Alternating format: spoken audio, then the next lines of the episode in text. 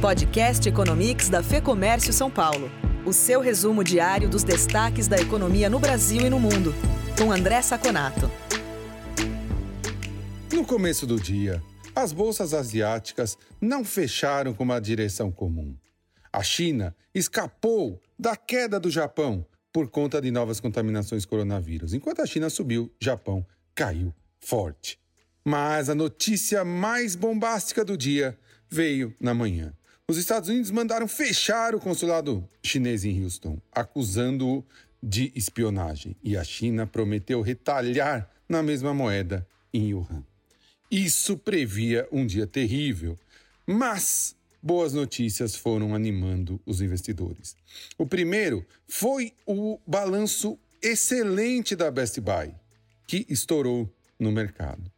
E também a notícia de que os Estados Unidos vai comprar 100 milhões de doses da vacina da Pfizer, o que levou as ações das companhias que criam a vacina muito para o alto. Além disso, o otimismo com o novo pacote fiscal americano foi tirando as bolsas do negativo.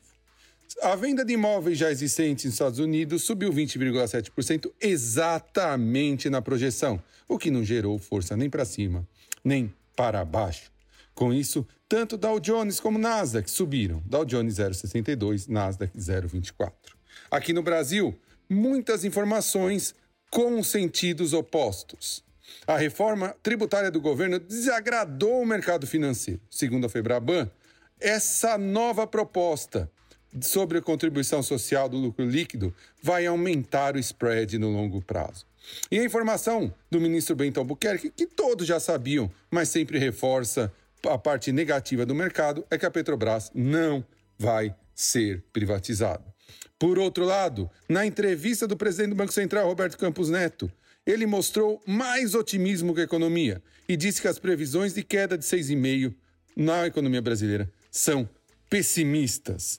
Com notícias desencontradas, a bolsa fechou praticamente estável, a uma queda de 0,02%, com 104.289 pontos. O dólar continuou seu processo de enfraquecimento no mundo, e principalmente com real. Ele caiu mais 1,83% a R$ 5,12, sendo que na mínima rompeu a barreira dos 5,10. Por hoje é só. Até o próximo Economista.